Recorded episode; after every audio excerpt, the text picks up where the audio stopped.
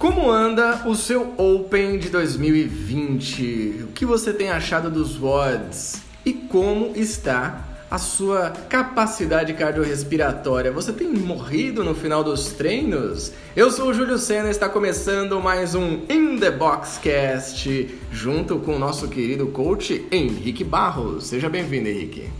É isso aí, galera. Vamos fazer um review dos WODs do Open e falar um pouquinho de como usar o seu reloginho inteligente que você usa e ver as calorias. Que ele só é inteligente quando a gente dá inteligência para ele, né? Senão vira só um brinquedinho ali no nosso braço. Então aumenta o som e vem com a gente em mais um episódio do In The Box Cast.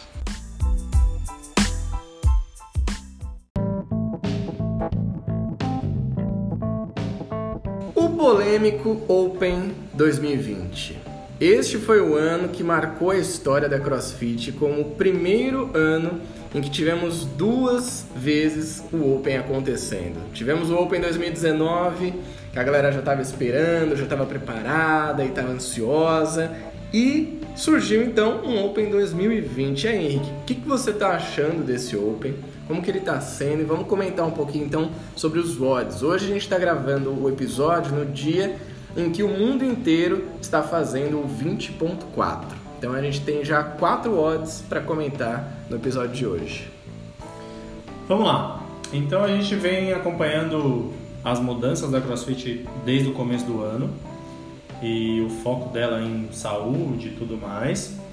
E algumas alterações no calendário da CrossFit aconteceram. Então, para você que ainda não está entendendo, por que estão falando? Se você começou logo agora, primeiro você está entendendo o que é o Open. Segundo, por que teve dois, né? E não é dois todo ano, não são dois todo ano. E então, o principal motivo da mudança do calendário foi porque o Open tem que ser, na ideia deles, o evento, o primeiro evento que, que vai dar vaga para o CrossFit Games. O que aconteceu no ano passado? Aconteceram vários outros campeonatos que validavam a sua vaga. E aí, quando chegou o Open, alguns atletas não deram tanta importância. Então, para CrossFit não é interessante você ter alguns atletas não participando, perde um pouco da magia do Open. Né? Então, para evitar que isso acontecesse, eles colocaram o Open num, num outro período do ano para que ele fosse a principal principal evento que classificasse, o primeiro, pelo menos o primeiro. E a partir daí a gente viu alguma mudança também na programação. É, como a CrossFit está falando muito de inclusão e de saúde para todos, né? A gente começou a ver odds que são mais inclusivos. Porque, vamos lá, vamos, vamos começar do começo. O primeiro odd ele te deu uma opção de escolher o movimento que você ia usar. Então ele pedia 10 rounds de 8 ground overhead ou seja, você podia tirar o peso do chão para cima da cabeça da forma que você quisesse. Podia ser um clean jerk, podia ser um snatch, podia ser uma técnica pessoal sua que você inventou no momento. Uh, e depois 10 burpees. 10 burpees que são, é um movimento que você já conhece desde o começo da sua jornada no CrossFit e todo mundo é capaz de fazer. O, a dificuldade desse WOD era terminar dentro do, do tempo que eles estipularam, mas o grande desafio para a maioria da população era ver até onde você conseguia chegar, não necessariamente terminar esse WOD. E teve um, um, detalhe interessante aí, Henrique. A gente viu alguns vídeos e alguns atletas sendo penalizados porque não estavam pulando direito a barra. Uma coisa simples, né? Uhum. Então, assim, é... como toda competição deve ter os seus padrões, as suas regras, o CrossFit tem as, as próprias regras. E aí, se você não realizar os movimentos da forma certa, você tem as suas penalidades. É, se no momento que essa pessoa fez o odd, o árbitro não falou que estava errado e não corrigiu, principalmente esses que estão concorrendo a uma vaga do CrossFit Games, eles vão ser penalizados porque não dá mais para voltar atrás, eles não vão poder fazer o odd de novo, então eles perdem alguns segundos ou alguns, algumas repetições do score total. Teve gente que caiu bastante na, na pontuação por conta de padrões errados. Então, eu acho que esse ano é, é o ano que a CrossFit está mais em cima disso. É, toda semana a gente está vendo pessoas que foram penalizadas por conta de, de um de um erro de, de padrão de movimento. E é um negócio interessante também é que esse ano é o único é o primeiro ano, na verdade, que eles não têm uh, uma padronização de penalidade. Como como que eu posso dizer isso? Um double under não vale a mesma coisa do que um squat clean. Porque um double under você faz em um segundo. Um squat clean, não necessariamente um, em um segundo, e demanda de muito mais energia gasta. Sem dúvida. Então eles estão fazendo uma equivalência, não sei qual é a forma que eles estão utilizando, porém, se uma pessoa fez 10 rounds lá, igual a gente falou de, de ground overhead, e teve um round que ela fez, em vez de 8 repetições, ela fez 7. Ela não vai perder um segundo, ou não vai perder uma repetição, ela pode perder a, alguma coisa a mais. Então é, é mais interessante essa forma porque dá mais peso para as coisas que são mais difíceis. Depois a gente foi para um ano de 20 minutos de thruster, toe to bar e, single, e double under, desculpa. É, que é aí também mais um ano que acredito que seja bastante inclusivo, com alguma dúvida sobre o double under, porque o toe to bar com muita força de vontade você consegue bater o pé. Agora no double under, se você não tiver coordenação, fica um pouco mais difícil, ou senão ele vai te atrasar bastante. Porém, era um, um mod que grande parte das pessoas conseguiram fazer também. E um movimento novo, né? O Dumbbell Thruster. É, é um movimento que não, nunca teve no, no Open até então. Chegou. Confesso que eu achei que seria mais difícil. Não foi tão difícil quanto eu imaginei, mas também eram só quatro. Então, pode piorar. Sempre pode piorar. Na terceira semana, a gente teve um repeat do, de 2018 um mod que envolvia deadlift e handstand. O handstand foi a maior dificuldade por conta do padrão que eles estipularam, que era uma medição específica e era bem difícil de você conseguir passar o seu pé da marca que, que eles estipularam. Isso aí foi bem polêmico, né? Foi bastante polêmico, teve gente que reclamou, teve gente que achou chorou, absurdo, xingou, mas é a regra deles, você tem que fazer. Então não tem muito que chorar. E depois você partia para um deadlift absurdamente pesado para a grande maioria da população e o handstand walk, andar na parada de mão. Onde o grande desafio também foi chegar nessa parte, né? Porque é, era bem difícil você conseguir manter a consistência com cargas altas. E, e temos aqui o 4. O interessante você observar no, nos três primeiros é o quão fora da curva os atletas são. Porque no primeiro a gente tinha 15 minutos para terminar e a grande maioria de nós não conseguimos terminar. Sim.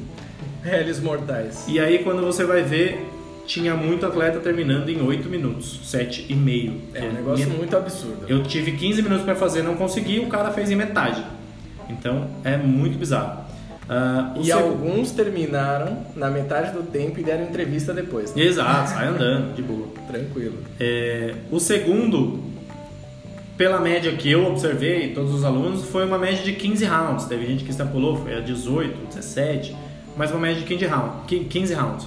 Os melhores do mundo fizeram 30 rounds, mais uma vez o dobro. O dobro. Uh, terceiro odd, você tinha 9 minutos para terminar. A campeã do, do, desse WOD fez em 5 e 20. Que isso. E a grande maioria não conseguiu fazer metade do WOD em 9 minutos.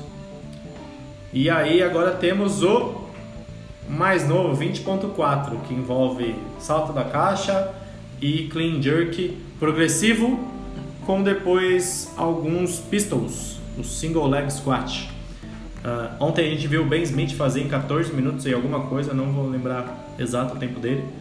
Uh, só que temos cargas absurdas de começando com 40 quilos ou 95 libras para os homens e vai terminar com 140, o mesmo peso do deadlift anterior, né, do 20.3 e 315 libras, respectivamente.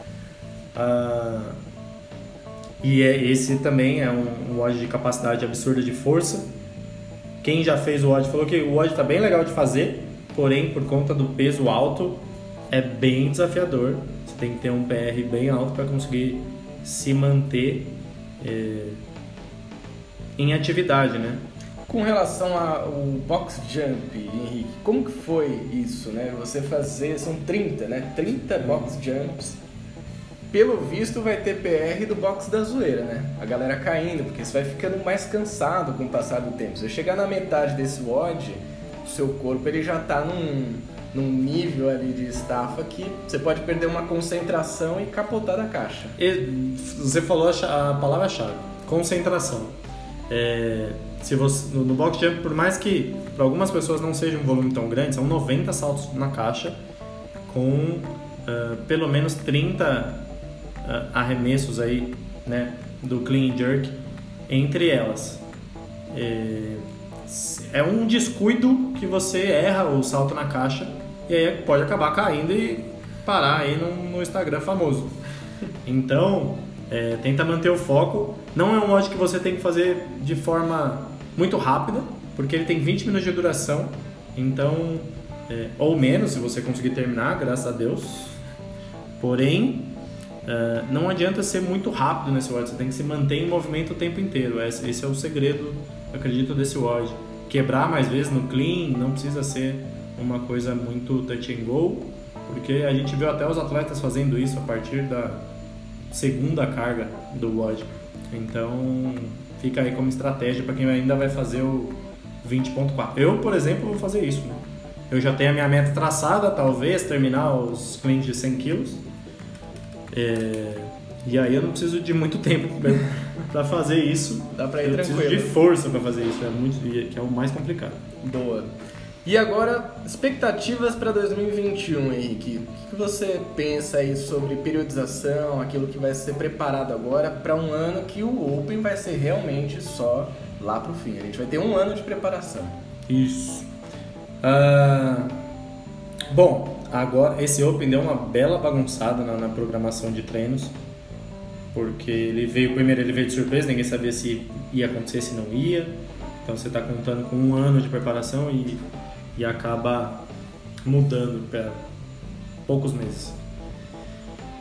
É, é, é, bem legal você ter mais tempo de, de, de preparação e de, de treino, pra, porque você consegue se organizar um pouco melhor, né? Então, a longo prazo é sempre mais interessante você ir é, se programando e, e periodizando os treinos de uma forma mais calma, não precisa ser rápido, você não precisa atingir o pico de uma forma rápida, né? Então isso é, é mais interessante. E muitas coisas vão mudar nos treinos, principalmente nos, nos treinos aqui da Saurus, porque a gente tem agora várias aulas em, e vários formatos e tudo mais. Então a gente vai tentar conciliar isso e tentar chegar lá em outubro, classificando julho pro CrossFit Games Master, sei lá. Já é Master já? Não, que Ainda isso. não? Ah, Sou então. quase Team. Então, beleza.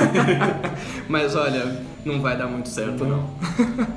Boa, então vamos falar agora sobre o famoso cardio, né? O limiar aeróbico e anaeróbico. A gente vai tratar aqui de como você usar o seu smartwatch, enfim, como melhorar também, entender melhor como funciona este cardio respiratório que você tem aí.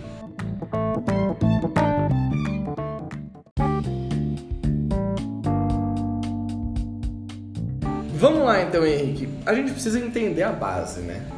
Estamos falando sobre um tema que parece que a gente só viu lá na aula de biologia na escola, o linear aeróbico e anaeróbico, as mitocôndrias, as mitocôndrias, como que se produz energia, enfim, como que o corpo funciona.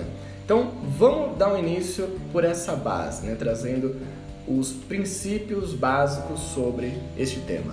Vamos lá. Quando a gente fala de, de exercício, e aí você falou da fadiga, de estar muito cansado e tudo mais, a gente tem que entender como que é a produção e como que a gente reproduz, né, a ressíntese de energia através do organismo e através das vias metabólicas, que foi um, um episódio que a gente já fez já e falou sobre isso. Se você não ouviu, volta um pouquinho, ouve lá depois, ou é, ouve lá antes e depois volta para cá.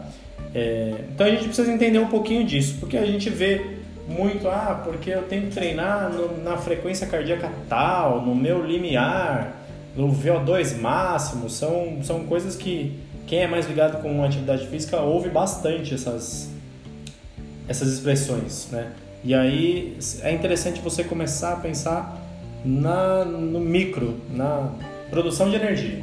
Então a gente tem lá as três vias metabólicas, a, tem a via alática, a via lática, que seriam a, as formas anaeróbicas de se produzir energia, e a via aeróbica, que é uh, a mais conhecida. Então, a gente vai começar primeiro. O que é energia? A energia ela é produzida através da quebra do ATP. Agora a gente vai falar muito de sopa de letrinha e tudo mais.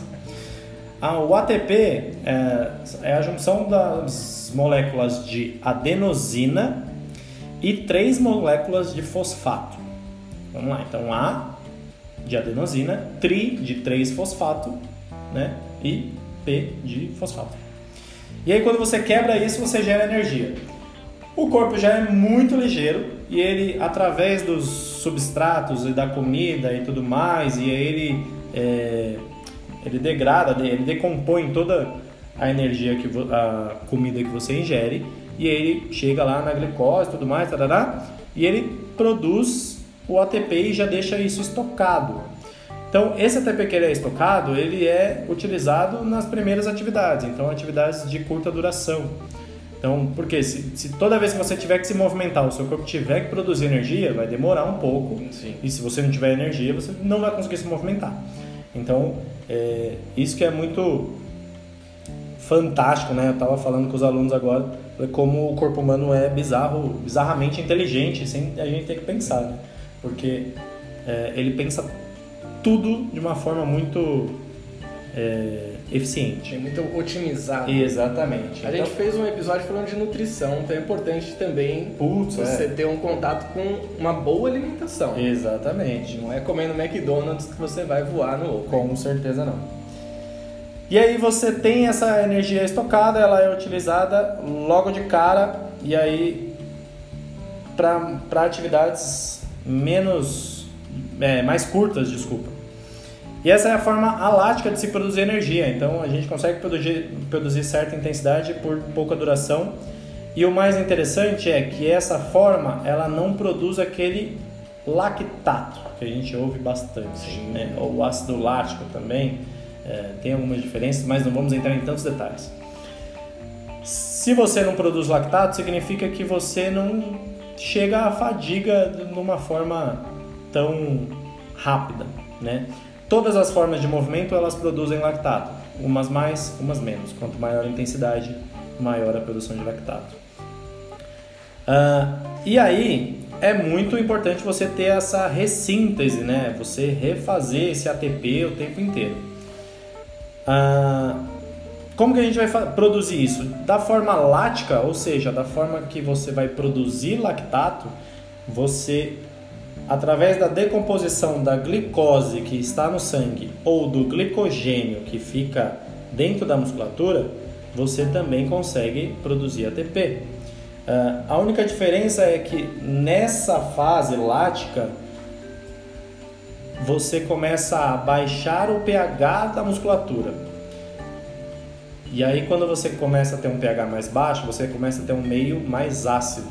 Por isso que você sente essa ardência quando você está fazendo os seus wall balls, né? Além de rasgar o pulmão, a sua perna começa a queimar, o seu ombro começa a queimar. Parece ter uma faca enfiada na Exatamente. E significa exatamente isso que está acontecendo no seu corpo.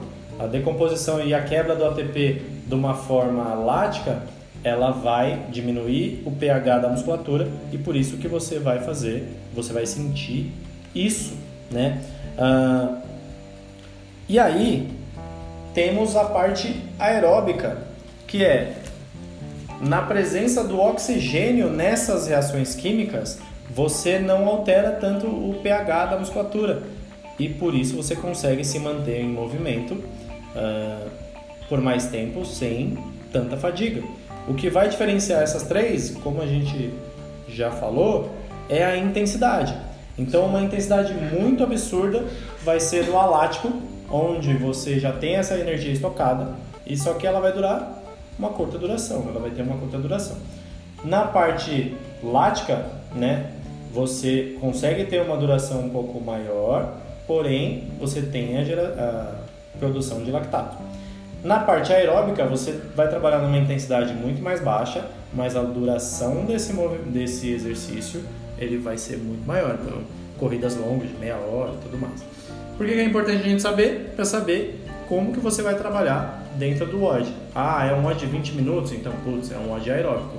Eu vou ter que trabalhar dentro do meu limiar. Eu vou trabalhar, ah, é um Tabata, então é 20 segundos. Eu vou ter que tentar fazer o mais rápido possível. Então eu consigo trabalhar uma frequência cardíaca um pouco maior, porque são tiros de 20 Sim. segundos.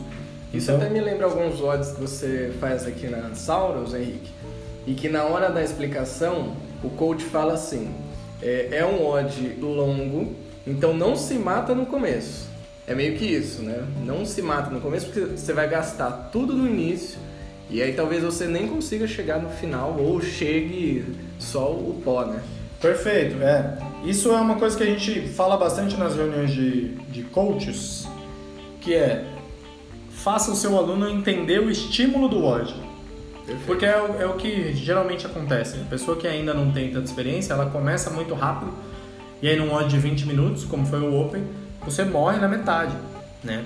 Sendo que a proposta é você se movimentar por 20 minutos. Então você tem que começar a entender. Uh, e tem gente que não tem muito essa noção de ritmo de treino, né? Ah, mas eu não corri tanto, você vê, a pessoa está na frente de todo mundo. Sim. Então, uma coisa que ajuda bastante a gente entender isso, e eu comecei a usar isso esse ano, estou começando a me, me entender melhor, é o frequencímetro, né? O famoso smartwatch. Por quê? Ele me dá a, ele dá a minha frequência cardíaca e eu sei mais ou menos qual é a intensidade do exercício em que eu me encontro. Né? Então vamos lá. É, falando disso, a gente vai voltar lá para o limiar aeróbico e limiar anaeróbico. Primeiro, vamos entender o que, que significa isso. O limiar aeróbico, que é uma linha, imagina uma linha no seu condicionamento ali, uma barreira, onde é o, a frequência cardíaca máxima, onde você ainda não produz lactato. Então, por exemplo, se eu fizer uma corrida dentro do meu limiar aeróbico, eu consigo manter por longa duração, só mais dentro do meu uh, limiar e não produzo lactato. O limiar, e aí eu vou ter o limiar anaeróbico, então é uma segunda barreira do seu funcionamento, onde você já começa a produzir lactato de uma forma mais intensa e aí você não consegue uh, suportar por longos períodos. Né? Então você tem o primeiro que você começa a produzir e no segundo que você produz muito e já não consegue suportar. Uh, como que eu vou descobrir isso? Qual, qual que é o meu limiar? Que, que, como que eu faço? Né? A gente vai fazer primeiro. A forma mais científica de fazer é você fazer um exame ergoespirométrico. Ergo, como que é? Ergo, espirométrico. Ergo espirométrico. É aquele que você vai correr numa esteira com uma máscara no. Ah, sim. Porque ele vai, ele vai medir o seu VO2 máximo. Aí mais uma expressão. O VO2 máximo ele significa que ele vai medir a capacidade de você respirar, captar esse oxigênio, produzir, é, consumir esse oxigênio e produzir energia a partir disso. Então ele vai ver o quanto você consegue utilizar do oxigênio que você respira, certo? Boa. A gente vê muito atleta fazendo esse tipo de exercício, né? atleta Sempre de alto tem... nível faz isso toda pré-temporada. Agora, qual que é a importância, Henrique, de uma pessoa comum, tô aqui treinando de boa, na saunas e tal, vale a pena fazer, procurar esse exame? Ele pode te ajudar de alguma forma? Sim. Pro...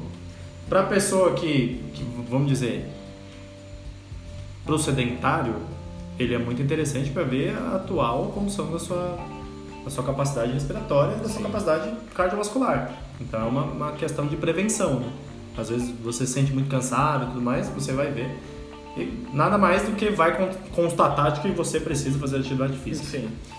Para os atletas e para os praticantes, vamos dizer assim, é interessante como dado de treino, primeiro, sempre exames são sempre interessantes para você entender como está funcionando o seu corpo, mas é para você ter uma exatidão disso, da, da, dos dados que a gente está falando aqui, apenas com esse, com esse tipo de exame.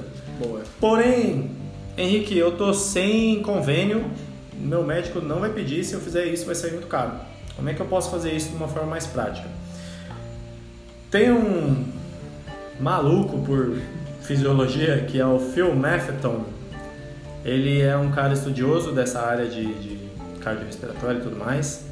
E ele criou uma fórmula geral, então nunca vai ser uma forma muito Muito precisa. precisa, exatamente.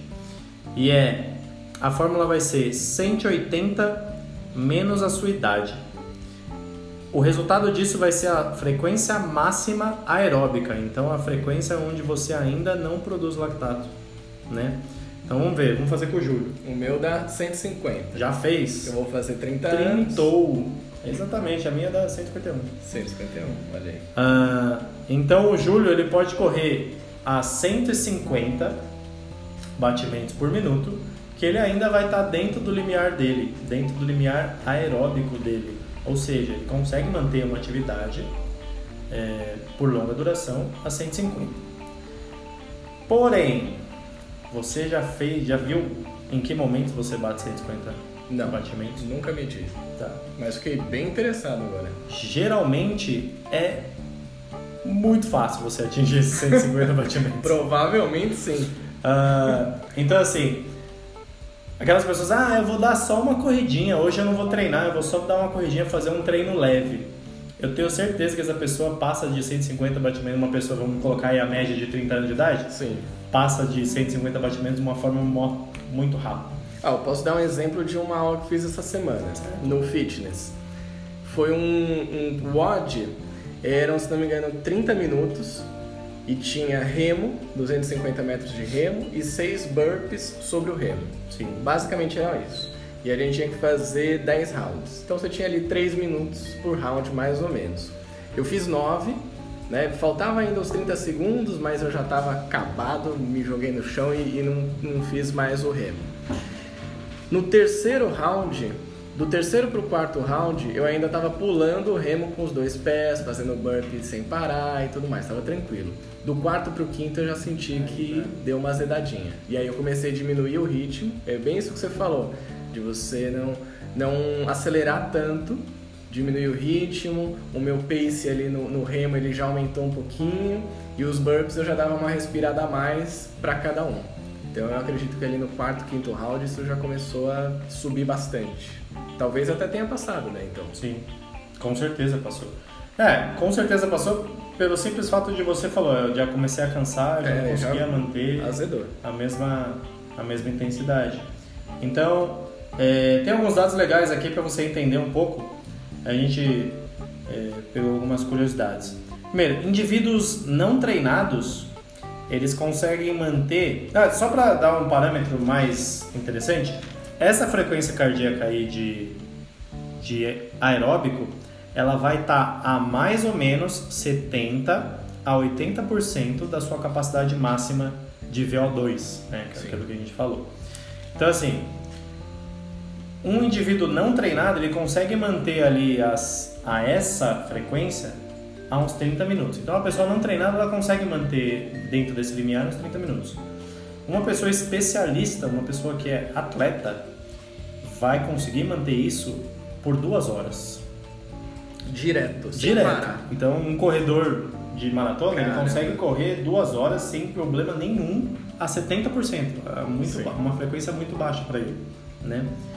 Ah, acredito que pessoas treinadas, vamos dizer, igual a gente, vai tentar, vai conseguir manter perto de uma hora. Vamos, vamos Já é bom, colocar. já é meio atleta, né? Meio atleta, é muito bom. Ah, mas aí é que vem as grandes diferenças. O especialista ele vai conseguir manter a 100% durante 10 minutos. E olha que absurdo, você baixa 5%, então a 95% do VO2 máximo dele, ele consegue manter a mais de 30 minutos. Então a quase 100 por hora o cara consegue manter no, é, trin- mais de 30 minutos. É um, um nível absurdo, né? Exatamente. E aí você coloca 85% do VO2 máximo, ele consegue manter mais de uma hora. Então, o que pra gente é quase insuportável, para eles é uma carga tranquila. Por isso que você vê um maratonista correr numa velocidade muito alta por muito tempo, né? Hoje a maratona tá beirando, estão quase batendo a marca de duas horas, né? Abaixo de é, duas já horas. teve o cara que bateu Ele 1,59, conseguiu fazer, né? exato. É, então você consegue visualizar essas pessoas correndo numa intensidade muito alta, pra gente pelo menos, é, sem ver alteração de padrão motor, de cansaço. Você vê que o cara consegue manter como uma máquina, né? É muito absurdo. E aí, ah, como que a gente vai usar isso nos treinos? Se é um treino de característica aeróbica, você falou que era um rep de 30 minutos, Isso. eu vou tentar me manter o mais próximo do meu limiar aeróbico. Não precisa ser tão baixo, não precisa fazer a 130, Uhum. porém se você manter ali a 160, né, 165 no máximo, você vai conseguir manter a atividade. Porque a gente tem uma, uma tolerância mínima de passar isso, ah, de passar o seu limiar e conseguir suportar. Uma outra forma de usar também é que, ah, eu tenho um ódio de 10 minutos. Pô, 10 minutos eu não preciso trabalhar tão baixo. Eu posso, sei lá, chegar a 175 por- batimentos por minuto. Sim. Relembrando, sempre faça o cálculo dos seus batimentos. Ah, então, para mim, o que tem funcionado muito o relógio é eu olhar e ver que eu tô a 165 e faltam 2 minutos do WOD. Pô, agora eu consigo, por 2 minutos, suportar uma, uma intensidade um pouco mais alta. Sim. Então, eu consigo aumentar a intensidade e conseguir eh, bater a minha meta, seja lá qual for, fazer um tempo mais rápido, fazer mais repetições, porque eu tô vendo que fisiologicamente o meu corpo aguenta. Eu não posso deixar a minha cabeça Então, esse que é o problema, né? é, a cabeça. Exatamente. Mas quando eu tenho um dado, fica mais fácil. É. Porque, nossa, eu tô muito cansado. Aí eu olho, tá 112. Fala, putz, não tô tão cansado. Consigo Sim. continuar correndo. Né? O meu corpo aguenta continuar correndo. A minha cabeça que tá querendo Tá me querendo deixar... Me levar pra, pra me casa. levar pra cova. Agora, uma dúvida. Vamos lá. Você olhou ali os seus batimentos. Você tá no 165, faltam dois minutos pro odd. E aí você pensa assim, pô, agora eu posso puxar um pouco mais porque eu aguento. Até esse puxar um pouco mais, ele também não pode ser, você não pode estourar nesses dois minutos, né? Nem um pouco, porque aí, senão a gente vai passar o segundo limiar, que é Exatamente. onde você já não consegue é, ter o equilíbrio de remoção desse lactato na, na, na musculatura. E aí você vai pro, pro limbo, né? Senão a pessoa vai economizando ali até os dois minutos finais, ela olha e fala, bom, é agora. E aí libera geral e desmaia no fim. Exatamente. Então ela morre 30 segundos antes, né? É. É, geralmente é a pessoa que dá um tiro de corrida e chega no e, e falece. Então você tem que tentar sempre controlar de uma forma interessante e fazer sempre esses cálculos. Né? Ah, o legal de entender de tudo isso é a gente mais uma vez enaltecer o CrossFit. Porque como que eu vou melhorar a- esses limiares, né? Então, eu vou empurrando, conforme eu vou treinando, eu vou empurrando esse limiar um pouco mais para cima. E aí ele começa a ser mais, eu consigo ser mais eficiente dessa forma. E como que eu vou treinar isso? Você tem que treinar isso de diversas formas. Então, se você fizer um treino longo de 60 minutos com intensidade baixa, você vai tentar melhorar o seu VO2 máximo. Se você fizer um ah, longão, né, de, de meia hora, de 60 minutos, você começa a melhorar a sua capacidade cardiovascular. E também você começa a ter mais estoques de ATP na musculatura. Olha que legal. Então, com o treino, você tem essa adaptação de o seu corpo começar a falar, putz, ele vai usar, ele, ele é uma pessoa que usa bastante é, ATP, então a gente vai começar a acumular mais. Vai estocando. Exatamente. Boa. Treinos mais intensos de talvez 20 minutos, eles vão melhorar o mecanismo da remoção de lactato. Então, assim, é, você precisa treinar intenso para sentir esse lactato queimar, Uhum. para o seu organismo se adaptar e começar a entender como retirar esse lactato Sim. de uma forma mais eficiente. Então, não adianta eu correr, só fazer corridas longas, fazer só o cardio. Não adianta eu fazer só intenso, corrida muito eh, intensa, né? só tiros. Só. Porque senão eu, eu, eu perco esses mecanismos que são mais interessantes e eles se complementam. Então, por isso que o CrossFit é muito é, visionário, vamos dizer assim.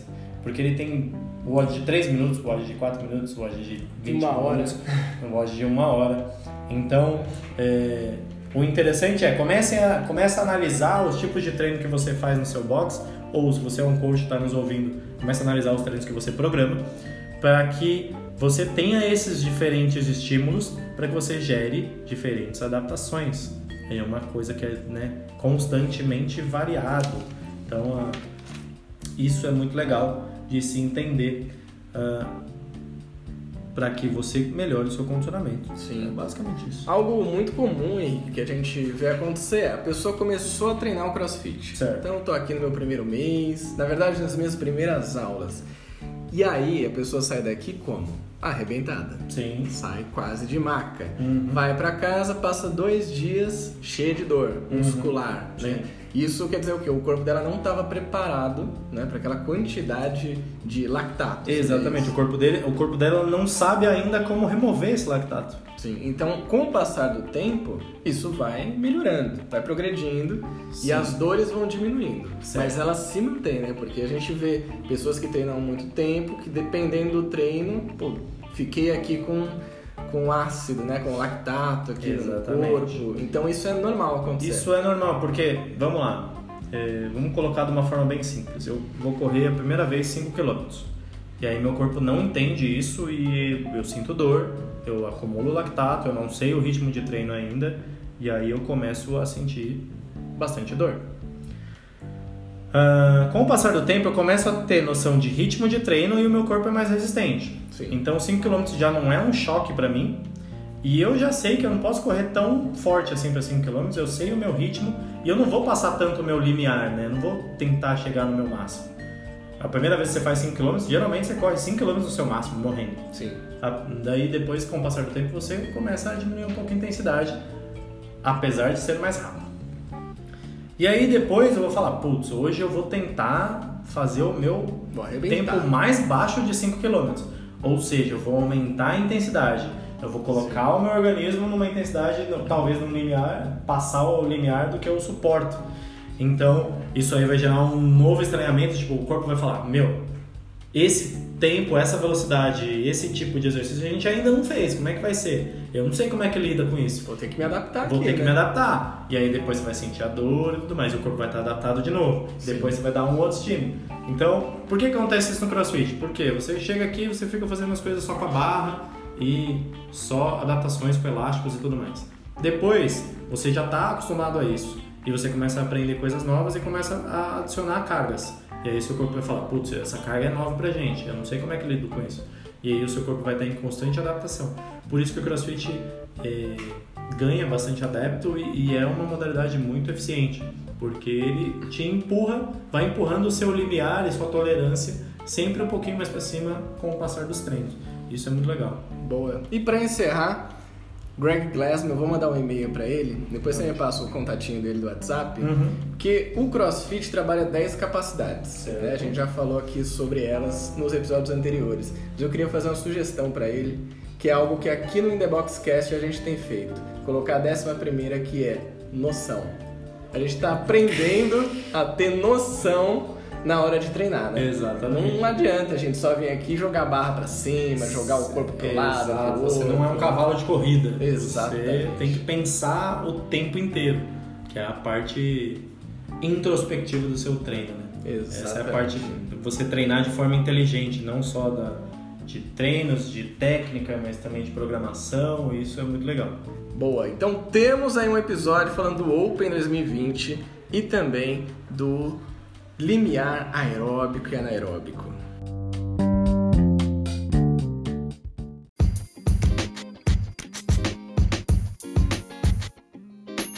Se você gostou desse episódio, manda um feedback pra gente lá no arroba InTheBoxCast no Instagram. E se você tiver dúvidas, quiser que a gente fale de algum outro tema também, quiser mandar um abraço pro Henrique, pode mandar lá também no Instagram. É isso aí, galera. É... Último recadinho, eu queria pedir desculpas públicas porque o último episódio vocês tiveram que aturar o Mário e a Clara. É, infelizmente a gente teve que fazer isso. Recebemos porém, muitas reclamações. Se né? tudo der certo, eles não voltam nunca mais, tá? Muito bem, então está registrado aqui, Mário e Clara, se eles ouvirem esse episódio, né? Foi o Henrique que falou. um grande abraço e até o próximo episódio. Tchau!